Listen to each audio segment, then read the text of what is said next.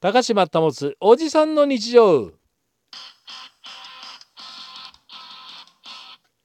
先日庭の草むしりをしまして2袋分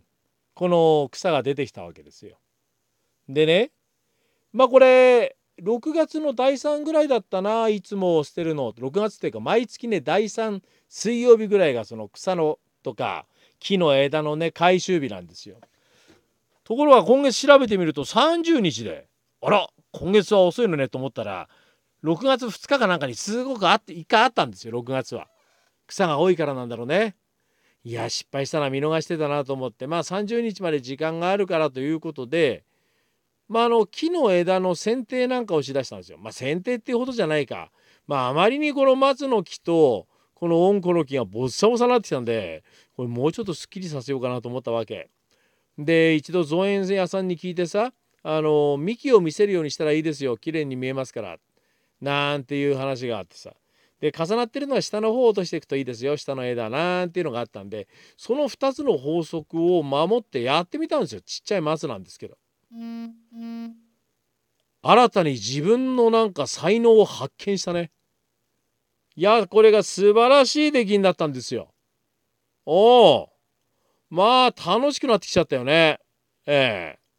でねあのまあ温子の木も同じ方法でやったらこれが姿になってきてねあれちょっとなんか雰囲気あるなみたいな仕上がりになったわけ。ただまあそんなことをしてるのはその2つだけであとはもうわさわさ生えてきた木の枝とかを切らなきゃいけないの。でうちの裏に何の木かよくわからない。これ七かまどなのかななんていうのが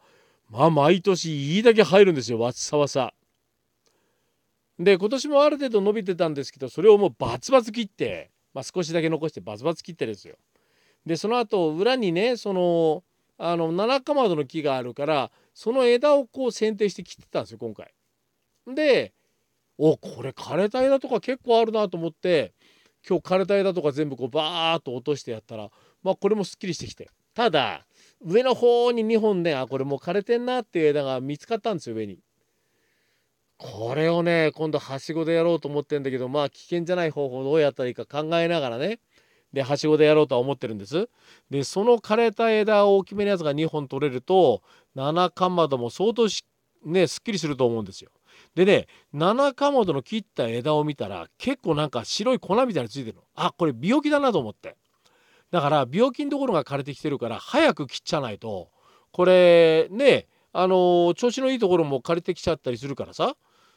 もうだからもうすぐ早々にもう明日明後日のうち切ろうとは思ってはいるんですが。でそれを今度捨てるようにさ何50センチぐらいの長さに全部切ってこう縛ったりするわけでしょ。ゴミの方が持っていきやすいようにさ。それやったらねまあ結構まあまあ直径何センチぐらいまあ3 4 0センチが持ちやすいかなと思ったからそれぐらいまとめたのが5つぐらい出たんですよ。結構なもんでしょ？でまたねこの木の枝を縛るっていうのがねあの荷造りの紐でやんの。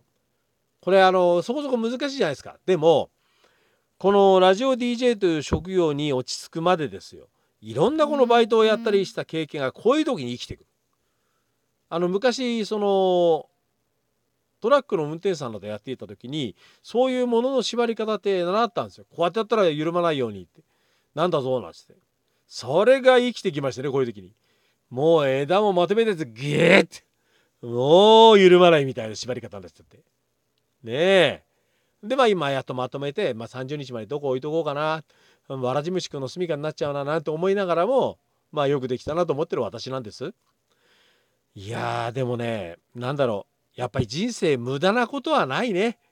いろんなこの経験をしていたらどこか小さいところでそれが役立ってくるんですよ。またそれが楽しく思えてくるんだね。えーだから今回もその木の枝を縛るという小さいことで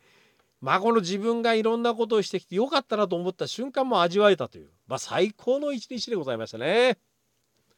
高島保おじさんの日常ではまた。